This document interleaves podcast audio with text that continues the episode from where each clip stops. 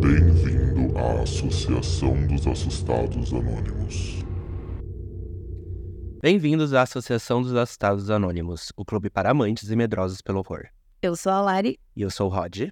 mas antes de começar, vamos a alguns recadinhos. Bom, eu e o Rod estamos gripados, então desculpa qualquer fanho, qualquer voz meio ranhenta, desculpa mesmo. Mas essa semana foi um pouquinho difícil e, enfim, esse tempo não ajudou. E também a gente queria pedir desculpa pelo último episódio que não saiu. A gente perdeu o arquivo do episódio. Simplesmente deu um bug catastrófico no meu computador e aí esse episódio já estava até editado e saiu do nosso controle, mas a gente aprendeu a lição. Vamos gravar dois episódios agora por dia pra gente sempre ter um, um extra caso aconteça alguma coisa.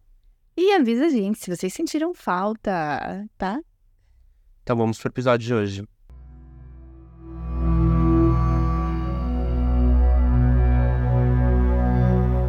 O tema de hoje é sobre os porões escondidos da Amazon Prime. Filmes duvidosos, séries espetaculares canceladas, surpresas gostosinhas e, bom, enfim, tudo que vocês podem imaginar ali dentro do Amazon Prime pra passar aquele final de semana gostosinho debaixo das cobertas e ter uma noitinha mais calorosa com um sustinho. E a gente gostaria de agradecer ao Amazon Prime por estar patrocinando esse episódio. Aqueles não, Hashtag público, se vocês quiserem patrocinar, estamos aí. não estão patrocinando, mas enfim, a gente fez cada um uma lista de cinco obras. E novamente, eu não sei o que a Lari pegou, ela não sabe o que eu peguei. E a gente vai descobrir, e cada vez que a gente tirar o mesmo, a gente vai tomar um shot. É eles. não, vamos lá para o episódio. Bora.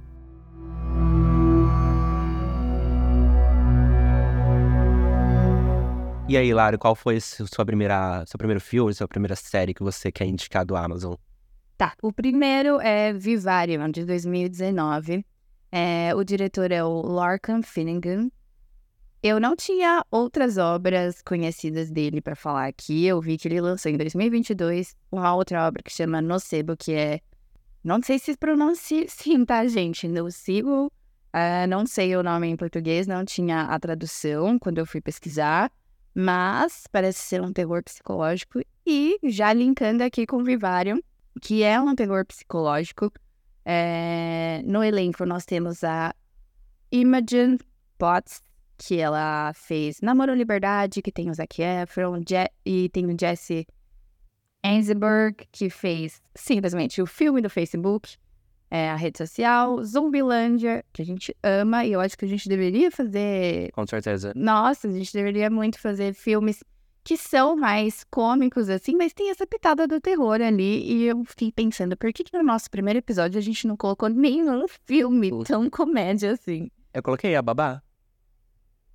É verdade. É bem comédia. Essa, é nessa pegada.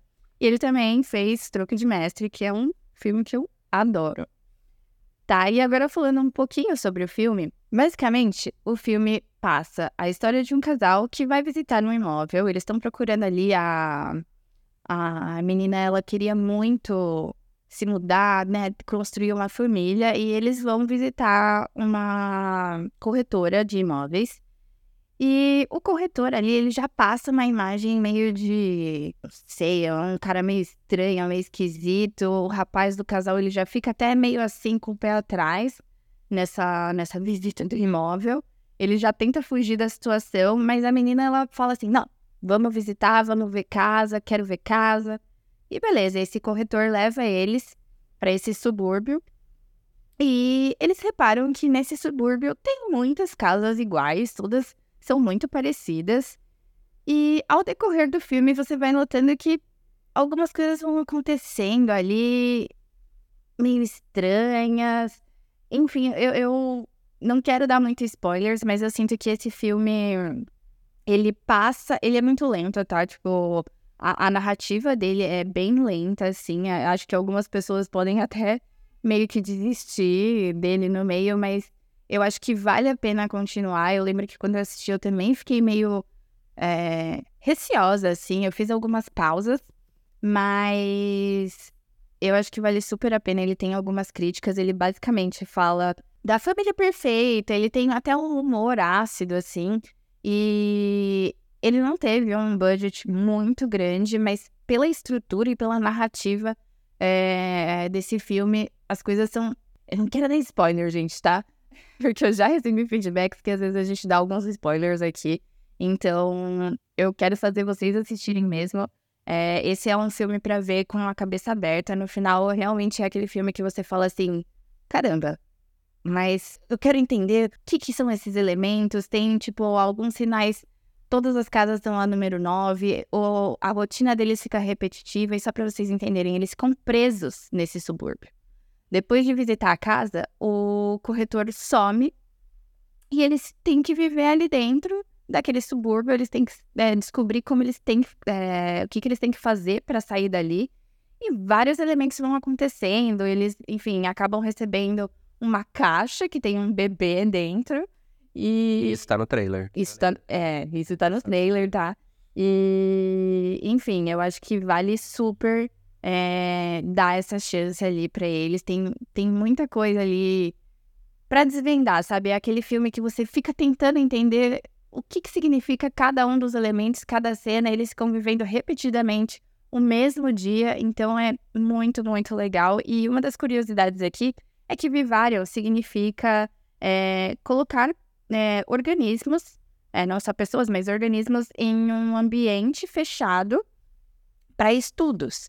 Então, no final, você fica até assim, mas quem que tá estudando essas pessoas, né? Tipo, eu acho que vale. É um daqueles filmes que você fala, tipo assim, putz, eu preciso assistir um, um, um vídeo de resenha depois. Porque ele é muito interessante. Eu gosto muito desse filme. E acho que ele é leve, assim, pra assistir. Ele é nesse roteiro parado, como eu comentei, mas ao decorrer, quando vai chegando no final, você fala, caralho, quero saber mais. Eu nunca assisti, eu sempre quis assistir porque eu gosto do pôster, que eu acho ele bonitinho. Eu lembro um pouco Up Altas Aventuras. Que o pôster, gente, é uma casa flutuando, uma casa toda bonitinha flutuando. Casa de subúrbio estadunidense. Bem legal. Por falar em subúrbio, você assistiu uma série que chama Suburgatory? Já assisti, mas eu não lembro. É sobre subúrbio também, é incrível. É uma série de comédia, gente. Recomenda. Hoje, hoje a gente vai falar sobre subúrbios, viu? Porque eu trago uma aqui. Mas me conta, me conta qual outro filme você trouxe. Oh, para de olhar na minha lista. O primeiro que eu peguei foi Carrie, só que o primeiro, o de 1977, é... foi uma surpresa de ter esse filme. Vários filmes, na verdade. O Prime tem um, um catálogo de filmes de terror muito extenso. A maioria é uma bosta.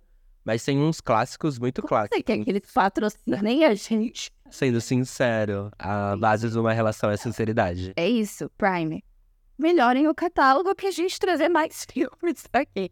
Mas eu, eu acho legal você trazer Carrie, porque eles realmente têm muitos filmes dos clássicos lá dentro. E, e por esse lado eu acho bom. Na minha lista, eu tentei fugir dos clássicos e trazer, tipo, novidades. Então, continue. É, ele foi dirigido pelo Brian De Palma e tem a Cissy Spacek como a Carrie. É uma atriz muito famosa. Muito famosa. Já foi bastante famosa. Ela já ganhou Oscar por The Help, aquele Histórias Cruzadas com a Emma Stone. Eu, eu lembro desse nome, mas eu não lembro do filme. Mas Enfim, tem Globo de Ouro, uma caralhada de prêmio na, no currículo dela. E a sinopse, pra quem não sabe, acompanha a Carrie White, que é uma jovem tímida que ela vive basicamente presa por sua mãe muito religiosa e todo mundo, tudo muda quando ela menstrua, porque ela ganha poderes telecinéticos. Ela sofre muito bullying no- na escola e depois de uma brincadeira de muito mau gosto dos seus colegas, ela resolve se vingar no baile de formatura. E todo mundo sabe a cena icônica desse baile, né? É o primeiro livro do Stephen King que foi pro, pro cinema, então foi meio que o, o que alavancou a carreira dele e chuta quanto que ele recebeu por esse filme. você não tem ideia. 2.500 dólares. Só? Só isso. Bizarro, né? Mas enfim. Ele falou que, pelo que eu li, ele falou que ele nem se arrepende de ter recebido só 2.500 dólares, porque o sucesso que ele fez depois disso, tipo, valeu, sabe? E é um dos poucos filmes de terror que teve reconhecimento no Oscar. As duas atrizes principais levaram indicações de melhor atriz. E também levou indicação de outras categorias mais técnicas. Inclusive, se você quiser o livro, eu tenho. Ah, emprestar. Quero. Quero, amo. Qual é o seu? King é meu amorzinho. Eu não gosto muito do livro. Ai, desse que livro. susto, achei que você ia falar que você não gosta dele. Não, eu não gosto muito desse livro. Eu acho que tem livros dele melhores. Por exemplo, It. Mas. Que o Rod me deu de aniversário, perfeito. É, mas é um, é um bom filme pra se ver. E é- eu acho que é um bom filme pra medrosos. Porque ele é muito antigo, então muitas coisas de, daquela época não dão mais medo hoje em dia. Mas é um filme muito bom pra medrosos, porque é um clássico. Você vai reconhecer muita coisa que tem hoje em dia nos filmes de terror. Então, se você é medroso, assista esse filme de 1977, Carrie. Boa.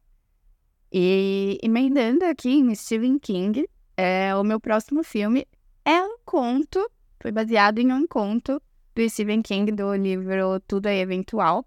É o 1408, ou 1408, ou 1408, como vocês quiserem chamar, é de 2007. O diretor é o Michael Hosfman.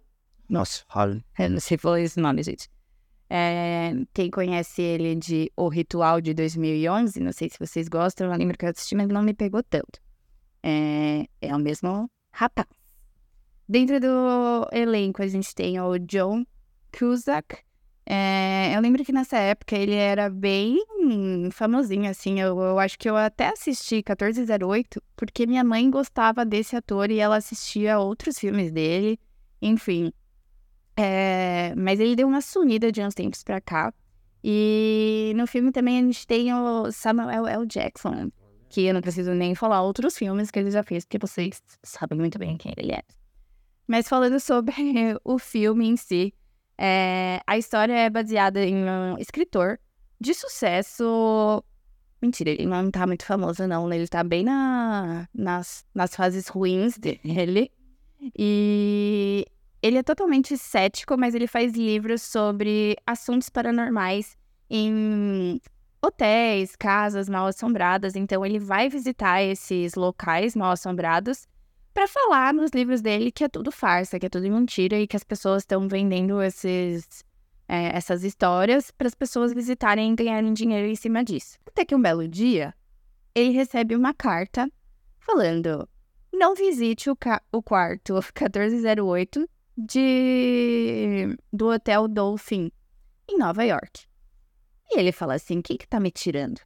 Vamos ver. É bem assim. Ah, vai ser afrontoso, vai falar pra eu não ir, então eu vou sim. E aí ele vai lá, ele conhece o, o dono do hotel, que é o Samuel Jackson, e de primeira ele fala, tipo assim, tá, é isso aqui? Ele olha pro, pro quarto do hotel e ele fala, gente, tá, não é nada demais. E ele tem essa mesma construção um pouquinho parada, mas ao decorrer do filme ele vai passando por algumas fases e até uma curiosidade aqui que eu trouxe é que as pessoas relacionaram muito cada frame assim do, do filme com as fases de luto. Por quê? No começo do filme a gente entende um pouquinho da história do do Mike, que é o personagem principal, né, esse escritor.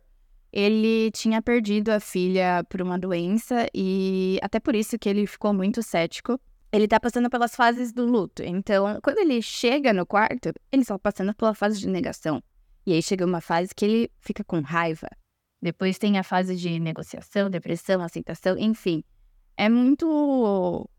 Eu acho muito boa a construção, assim, que você vai conhecendo um pouquinho mais sobre o personagem principal ao decorrer que as coisas vão acontecendo dentro do quarto. O quarto, ele vai sugando ali o, a energia do, do Mike. E. Enfim, eu era muito novinha quando eu assistia. Eu lembro que foi um dos primeiros filmes, assim, que eu gostei e me engajei muito de terror psicológico sem aqueles sustos gigantes. Mas eu acho que é isso. É um terror meio denso, assim, não tem aquele. Não tem nada de gore, não tem nada muito explícito. Então também tem esse fato de ser uma investigação, né? Você vai assistindo, você fica tentando é, descobrir se o, o Mike, né, o escritor, ele tá louco, se, se o, o cara colocou alguma coisa na bebida dele, se é coisa da cabeça dele mesmo, se é tu, tudo que ele viveu, né, é, anteriormente a entrar no quarto, mexeu com a cabeça dele e ele tá presenciando tudo aquilo por causa disso. Enfim, eu gosto muito desse filme e eu descobri que ele tem dois finais. O filme que foi pro, pro cinema tem um final mais para agradar o público, Mas quando ele foi para a sua versão ali de distribuição livre, ele teve um outro final. É, não vou dar spoilers, tá? Mas é, eu descobri que eu não tinha assistido o final que eu mais gostei, porque depois eu fui pesquisar o final alternativo e eu achei muito melhor, muito mais foda. Então, acho que vale dar essa pesquisada e assistir. É um filme que para 2007, um terror psicológico daquele, eu achei muito interessante. Eu lembro que na época eu gostei demais, assim, e eu era bem novinha. Então, super indico para você. O meu próximo filme, eu continuei na dos clássicos, continuei no ano de 1977 e eu vou indicar Suspiria, o original do Dar Argento. Inclusive, eu descobri que a mãe do Dar Argento é brasileira e eu achei isso Hum, legal, tipo. É bom saber das É influências saber, brasileiras no. E pra quem não sabe, a sinopse do filme é uma estudante americana de balé. Ela chega a uma conceituada academia alemã e ela quer estudar lá. E aí, essa academia tinha aceitado ela pra ela iniciar os estudos. Só que aí começa a acontecer umas coisas estranhas e ela logo se dá conta que a escola é uma fachada para um mundo de assassinatos e bruxaria. É, é um dos filmes italianos mais influentes do mundo. Teve um remake recentemente pelo Luca Guadagnino, que é de Call Me By Your Name, Me Chame Pelo Seu Nome. O remake, inclusive, é com a Dakota Johnson de... Como chama o filme que ela fez? 50 Tons de Cinza. Ah. E a Tilda Swinton, que é aquela que fez a Rainha de Neve de A Crônica de Nárnia. É Rainha de Neve que fala? Não lembro, mas é vilã de A Crônica de Nárnia. Uhum. E, na verdade, esse filme, o original, é uma trilogia. Eu não sabia disso. Começa com Suspiria, depois tem Mansão do Inferno e depois tem O Retorno da Maldição, A Mãe das Lágrimas. Eu sabia disso, não. Também não. Só achei que tinha suspiro. Mas é porque, tipo, a, todo esse universo de Suspiria conta, conta a história de três bruxas, que são as três mães. Cada uma é mãe de alguma coisa, tipo, mãe das lágrimas, mãe não sei que lá, mãe não sei que lá. E nada mais são do que bruxas que assombram a humanidade. Suspiria, f- o original, é focado em um, em uma dessas mães, Mansão do Inferno em outra mãe, e o Retorno da Maldição na Mãe das Lágrimas. Só que o remake tem as três mães. Então, Isso que eu ia falar, eu não lembrava de ter essa separação, não. Porque eu, comecei assistindo o remake. E aí eu não gostei, não terminei. Mas eu não. nossa, você não gostou? Não gostei. Eu gosto muito do remake também. Mas enfim, é um filme muito bonito visualmente, porque tem. Os dois são muito bonitos visualmente. E tem. E eu acho que é um filme de boas pra você ver, porque ele é antigo. Ele tem umas coisas meio que você fica sem entender, que você precisa, tipo, respirar e entender o filme, o que, que ele trouxe pra você. Mas é um filme muito, muito, muito, muito, muito bom. Suspiria, de 77. Ó, gostei. E agora a minha indicação, que é a minha favorita dessa plataforma, é uma, inclusive, é uma obra original da Amazon Prime, que chama Them, ou Eles, é, de 2021. O criador é o Little Marvin, ele não Ele tem. Juro. Little Marvin. E ele não tem muitas outras obras, assim, pra falar, mas eu acho que vamos tomar de, de partida Jordan Peele, porque eu acho que tem muito a mesma pegada dos, do gênero que o Jordan Peele tá trazendo pro, pro terror. Então, eu gosto muito, muito, muito mesmo de Them, por ser enfim, tem uma crítica social muito forte, só que assim, eu já quero colocar um disclaimer aqui pra essa série. É, eu acho que você tem que estar muito preparado emocionalmente pra assistir essa série. Ela aborda algumas coisas muito pesadas ali, é, enfim, de racismo e. Enfim, tem muito preconceito forte ali na, em algumas cenas. É, eu vi até alguns comentários das pessoas falando que achavam muito desnecessárias as repetições de atos, enfim, de atos de racismo ali, enfim, é, é, é bem forte mesmo. É, ele quer provocar ali é, essa questão e eu acho super válido, mas realmente tem que ter muito estômago para aguentar. É, falando um pouco, né, resumindo aqui o que seria essa série, ela se passa nos anos 50. Ela aborda a, a migração de uma família saindo da Carolina do Norte, que tava bombando ali, tava rolando, né, racismo pesado na, na Carolina do Norte, então eles foram para um subúrbio em Los Angeles. Só que aí eles percebem que ali ao redor deles só tem famílias brancas. E aí, para ajudar, gente, nesse pequeno lar que essa família maravilhosa achou, a casa tá mal assombrada. Então, além de sofrer conceito é, dos seus vizinhos, a família sofre dentro de casa com as assombrações que estão ali dentro. Que, inclusive, as assombrações são racistas também. Então, tipo assim, é paulado o tempo todo e aí você vai descobrindo algumas coisas sobre a família. E, de verdade, gente, um, um disclaimer enorme aqui. O episódio 5, anotem aí, o episódio 5 de Them é um dos que eu tive mais dificuldade de assistir em toda a minha vida, assim, assistindo filmes de terror, eu já assisti os filmes mais gores possíveis.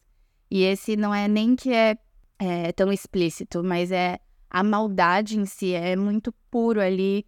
O ato que de maldade das pessoas, enfim, juro, eu tive que pausar o episódio, respirar, beber uma água. E, gente, eu, eu não sou desse tipo, tá? Eu não tenho. Não sou de ficar tampando o olho quando eu tô assistindo filme, mas é, nesse episódio em si foi muito difícil para engolir mesmo. E até trazendo uma curiosidade aqui, uma das atrizes principais, é, em uma das entrevistas, ela comentou que eles tinham um terapeuta de plantão acompanhando o elenco em cada cena. Que legal. Porque o elenco só não, né? Todos os envolvidos, porque eles sabiam que eles estavam abordando coisas muito pesadas ali e eles precisavam ter assistência de alguém que, tipo, ajudasse psicologicamente, porque, gente, é isso. Eu sei que eu falei, ah, pega algumas das nossas dicas para assistir no final de semana, pega para assistir essa série quando vocês estiverem realmente preparados e respira fundo e vai, tá? Mas em outras questões, falando aqui esteticamente do filme, eu acho ele maravilhoso. É, da série, desculpa. Acho ela maravilhosa. É que eu, gente, eu maratonei. Eu assisti em uma madrugada inteira. Ela é maravilhosa, assim, o figurino é impecável, a, a família principal, a atuação da família principal é maravilhosa, a ambientação, tudo, tudo, a imersão, a trilha sonora vai te fazendo imergir ali, enfim, é maravilhoso, gente. Isso daqui é uma obra que, de verdade, a Amazon acertou em cheio. Foi cancelada? A temporada vai ter? Vai ter. E esse é um ponto também. É... A história da primeira temporada é fechada. Na segunda temporada já vai abordar outra história, mas a premissa é essa, é trazer realmente pontos críticas sociais ali. Então assistam, gente, Dem. É, o que eu trouxe agora, continuei nos clássicos, só que agora avancei 10 anos, é Hellraiser, de 1987. O original, porque teve um, um remake recentemente. Ele é dirigido por Clive Baker. Clive Baker, para quem não sabe, ele é ele é um escritor e ele escreveu o conto Hell, Hellraiser.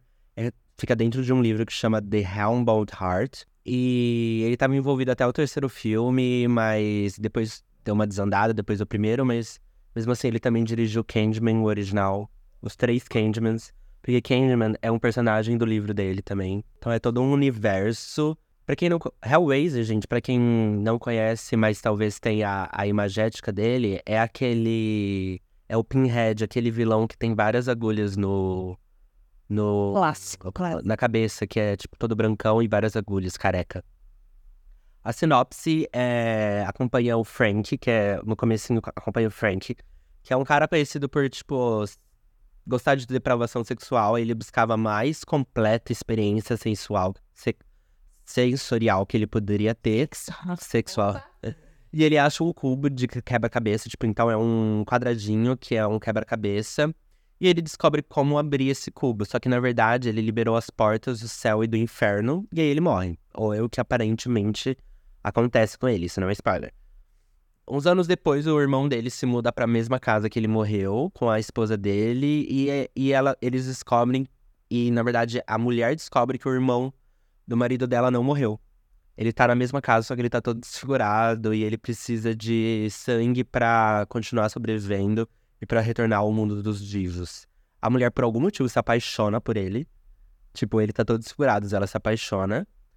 E ela começa a ajudar ele, e o resto do filme é essa relação entre os personagens, o cara tentando descobrir o que tá acontecendo, o que, que são essas portas do inferno, quem são esses vilões que são chamados cenobitas. É que ela se apaixona porque ela já, já É, dava já, um já dava uns flirts. perdido né, no marido dela pra pegar ele. Então, ela acaba, né, se envolvendo ali, tipo, na esperança de voltar a ficar com ele. Sim. Então assistam, gente, Hellraiser. É um filme que. Eu acho que ele não dá medo, ele dá mais agonia, porque tem um- algumas cenas de tortura, tipo, mais pesadas. Só que pensa que é um cenas de tortura pesadas de 1987. Então não são os efeitos práticos mais realistas do mundo. Mas mesmo assim, eu acho que vale muito a pena ver. É, eu acho que assistindo hoje em dia é mais leve, né? Então, acho que pra né? aquela época eu ia lá ser nossa, pesado. Porque eu fui reassistir pra poder assistir o remake. E é muito melhor, tá, gente? Até, tipo, mesmo sendo antigo, eu acho esse aí muito melhor do que o, novo. Gosto demais. Próximo. Bom, meu próximo filme é Hunt, ou Casa do Terror, de 2019. Agora a gente já tá entrando numa fase de filmes mais tranquilinhos aqui da minha lista. Tranquilinhos entre aspas, tá? Mas são filmes não tão pesados quanto os que eu comentei, né? Quanto a série que eu acabei de comentar. É... The Hunt, ele se passa basicamente no Halloween. Um grupo de amigos é, decide dar um rolê ali na casa mal assombrada, que eles já sabiam ali que tinha uma coisinha ou outra, tem um palhaço ali na frente da casa. E eles vão entrando achando que vai ser tudo na brincadeira, que vai ser tudo tranquilinho. Até dentro da casa, a gente percebe que tá rolando alguns assassinatos reais. E, a turma dos amigos ali achando que Ai, faz tudo parte da casa, tá tudo tranquilo, tá tudo normal. E ao decorrer da noite, eles vão notando, né? Vão tendo alguns. Algumas cenas ali impactantes que vão dando a entender que a noite deles não vai ser nada tranquilinha. É, dire... Os diretores, é uma dupla, tá? É o Scott Beck e o Brian Wood. Back. Beckwood. Ah, eu cheguei a Scott Back. De, Back. Ah, Isso me atrapalhou aqui. É o Scott Beck e o Ryan Woods. E eles foram os roteiristas de Lugar Silencioso. É, eu acho que essa dupla aí promete pra, pra nossa geração, porque eu senti, assim, Hunt, quando você começa a assistir, você pensa assim, ah, vai ser um filme. Eu nunca vi esse. É, então, você olha ali no, no, trailer, você olha a capa, você fala, Você não dá nada, menina. É uma partinha que você não dá nada. Exato, e aí vai chegando, tem uma construção bem boa, assim, mas é exatamente o que eu falei. Esse sim é um filme pra você pegar e assistir numa boa no final de semana, tranquilex. No elenco a gente tem a Kate Stevens, talvez alguns de vocês conheçam ela pela The Bold Type da Netflix ou Fake News da MTV. E é isso, acho que esse é uma, uma boa pra gente dar uma distraída. Hunt de 2019. Boa, eu peguei A Mulher do Pântano de 2011. Foi um filme que eu indiquei pra você faz pouco tempo. Pouco tempo não, acho que foi ano passado. Não sei se você lembra. Eu lembro, eu vi até o nome. Ele é dirigido pela Luck McKee ou pelo Luck McKee, não sei. Não sei. Mas ela tem. A, a história é um filme bem violento, mas a história gira em torno do Chris, que é um oficial de justiça de uma cidade pequena dos Estados Unidos. O Lucky Mac. O Luck McKee. É, faz sentido ter sido dirigido por um homem esse filme. E aí, quando o Chris tá caçando, ele encontra uma mulher selvagem vagando pelas matas e traz- decide trazer a moça pra dentro dessa casa. Só que não é trazer pra dentro dessa casa, é literalmente prender ela no porão.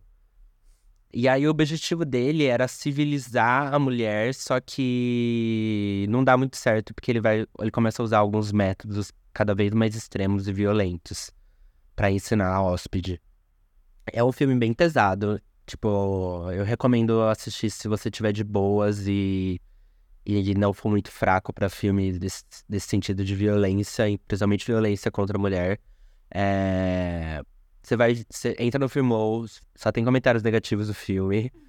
Mas o filme é, é interessante você assistir e o final você fica feliz. Não vou dar mais spoilers. Eu não lembro se eu cheguei a assistir ou não, mas uma boa, vou retomar. Bom, meu próximo filme aqui é Countdown, ou A Hora da Sua Morte, de 2020. O diretor é o Justin Deck, mas ele não tem muitos filmes ali é, na cartela dele. Na verdade, eu fui ver e ele fez um documentário sobre a Jennifer Aniston. Enfim, nada demais. E, bom, esse também é um dos filmes bem tranquilinhos, assim, que você não dá nada, de verdade, tem que ir com a cabeça aberta, não vai com expectativa nenhuma. Ele é bem daqueles filmes para assistir sessão da tarde, se você quiser. Mas é um terror gostosinho, assim. Então, ele basicamente fala de um grupo de pessoas ali na, na cidade que descobrem um aplicativo que consegue prever a hora que os usuários vão morrer. E isso vai viralizando ali dentro dessa, desse grupo de pessoas, justamente pela curiosidade de, ah, vamos ver se acerta mesmo. Deixa eu ver aqui a própria rede social, né? Ai, deixa eu baixar o thread. Deixa eu ver o que, que, que vai falar.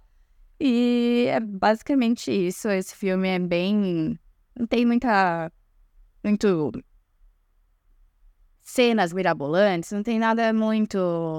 too much. Então, por isso que eu acho que é um bom filme para quem tem muito medo. Então, é. Ah, tô afim de ver um filme de terror? Pode tentar ver esse, que é gostosinho de ver. É, o próximo, eu comecei a pesar a mão no final da lista porque o próximo filme que eu trouxe é Os Canibais, ou The Farm, de 2019. Ele é dirigido pelo Hans... Hans Stanswort. É, a Camis, minha amiga que está na Alemanha agora, pode corrigir minha pronúncia. No elenco não tem ninguém interessante. E a história conta... Conta a história sobre dois... Um casal, a Nora e o Alec. E eles estão numa viagem de carro e essa viagem é interrompida porque eles precisam pernotar numa pousada remota. E aí eles acordam presos em gaiolas, em uma fazenda muito estranha, gerenciada por gente esquisita. É... E aí, para piorar tudo, eles descobrem que esses seus anfitriões, entre aspas, eles tratam os humanos como animais e, inclusive, usa eles como fonte de alimento, carne e de leite. Então, é um filme que trata sobre canibalismo, óbvio, devido ao, ao próprio título, mas ele também tem toda uma crítica sobre a indústria de carne, porque o diretor, inclusive, já dirigiu comerciais para a PETA, que é uma organização não governamental que defende os direitos dos animais. Muita gente odiou esse filme novamente, mas eu não odiei ele. Ele é um pouco, pes... ele é um pouco lento, um pouco pesado. E eu lembro que quando eu assisti ele, eu tava almoçando.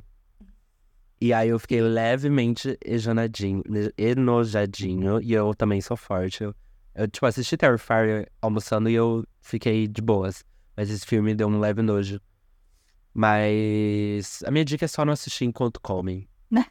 Mas é isso. Filhinho, vai à noite, deitadinho, tá tudo certo. É, Os Canibais ou The Farm. Boa.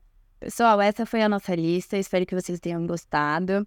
É, como feedback de vocês, a gente vai trazer a lista agora é, escrita em algum lugar, dentro do post. A gente vai passar para vocês certinho, para vocês terem isso com mais facilidade. E conta pra gente se vocês assistiram alguns dos filmes, se vocês gostaram ou não. É isso. Fiquem aí que ainda tem os quadros.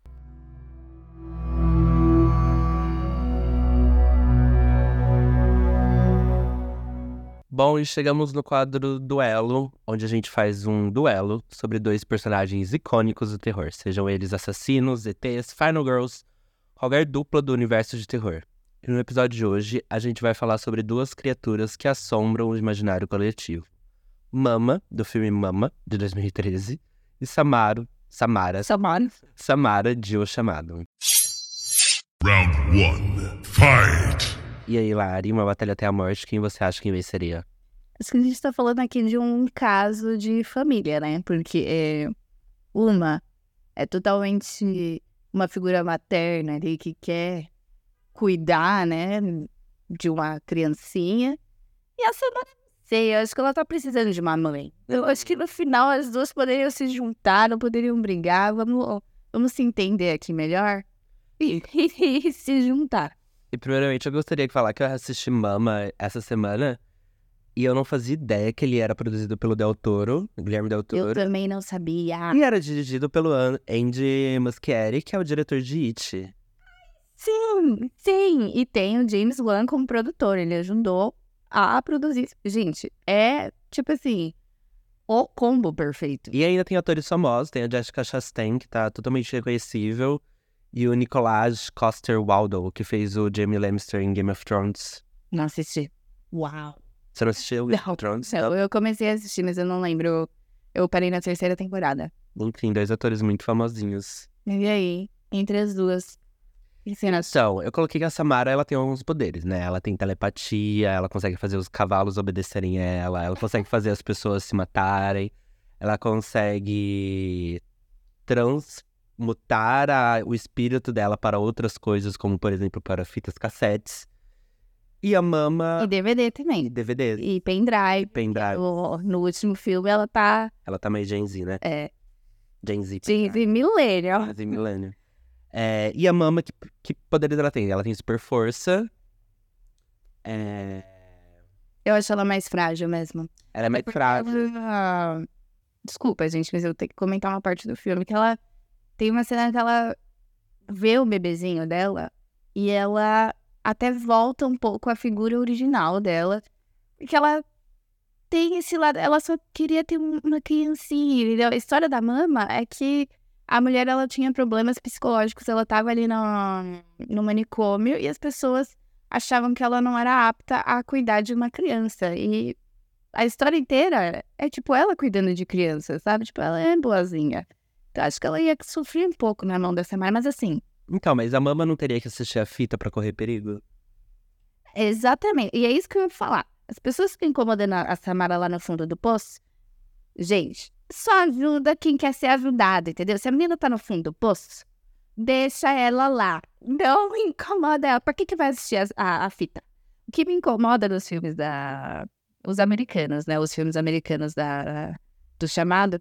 É que as pessoas ficam lá. Ah, quero assistir a fita pra ver se é verdade. Deixa a menina lá na, na porra da fita. Deixa a menina no poço, fica incomodando ela.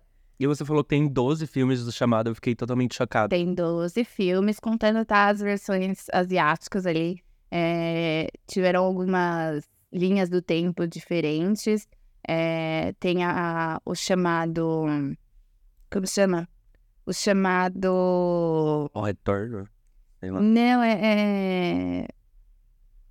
Ai, não lembro, gente. Mas tem uma das versões que, assim, não deu certo.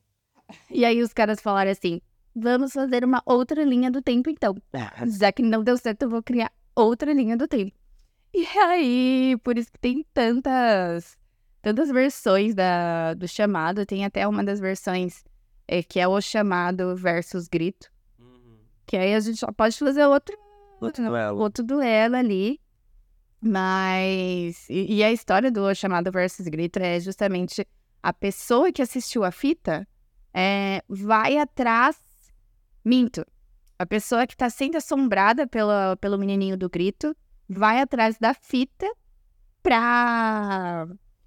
Pra acender, né, o espírito da Samara. E Pra... combater coisa ruim com combater. coisa ruim. Exatamente. Legal. Ah, é legal a sinopse. É, então. Tipo, parece ser tipo, bem filmes com roteiros duvidosos que a gente ama. Exatamente. É, não, você não dá nada pra esse filme. Eu falei assim, ah, deixa eu assistir aqui, mas eu gostei. Eu, Eu assisti. eu gosto dessa coisa de, tipo, Fred versus Jason. Aham. É uma bosta? É uma bosta, mas eu, eu gosto dessa, desse crossover entre personagens icônicos do terror.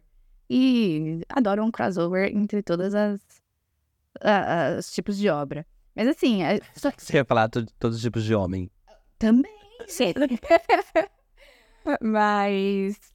Bom, eu acho que só por esse filme da Samara versus O Menino do Grito, a gente já sente que ela tem uma, um, um tchan, entendeu? Pra acabar com a raça das pessoas.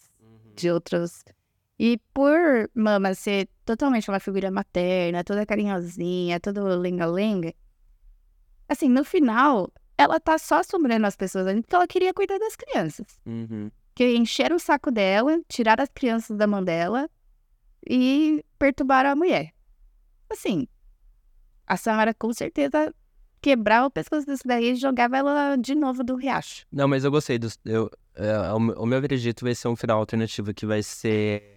Que elas vão fazer as pazes e elas Fazer as pazes, a Mama vai cuidar da Samara e a Samara vai gostar de ter uma mãe. Ah, Acho que esse é o final que eu acredito. Tá bom, pode ser. um- Eu gosto, eu gosto. Então, Empate, gente. nessa batalha é um empate. A Mama. Não é um empate, a Mama vira mãe da Samara.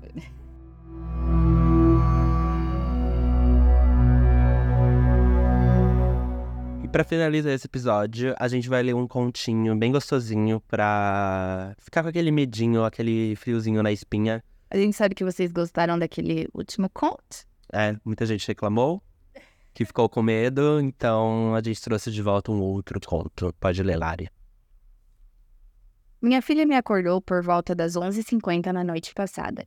Minha esposa e eu tínhamos ido buscá-la na festinha de aniversário da Sally, uma amiga dela. A trouxemos para casa e colocamos para dormir. Minha esposa foi para o quarto ler e eu caí no sono assistindo ao jogo do Celtics. Papai, sussurrou ela, puxando a manga da minha camiseta. Adivinha quantos anos eu vou fazer no mês que vem? Não sei, bonequinha, respondi colocando meus óculos. Quantos? Ela sorriu e me mostrou quatro dedos. Agora são sete e meia da manhã. Minha esposa e eu estamos acordados com ela há mais de oito horas. Ela ainda se recusa a nos contar onde ela encontrou aqueles dedos. Eu demorei um pouco para entender, mas eu espero que vocês tenham entendido a parte creepy. Que os dedos, na verdade, são dedos de outra pessoa. Essa menininha. É, Crianças e, e coisas de terror. Nossa, se a minha filha me acorda, de- me, me acorda de noite. Eu largo a criança lá, eu falo, beijo. Eu, vai tomar no cu, criança, deixa eu dormir em paz. Ai, gente, é isso. Esse foi o episódio de hoje. Eu espero que vocês tenham gostado. E prometemos tentar não decepcionar vocês nas próximas, nos próximos episódios daí, manter a nossa qualidade lá em cima e sempre entregar toda semana.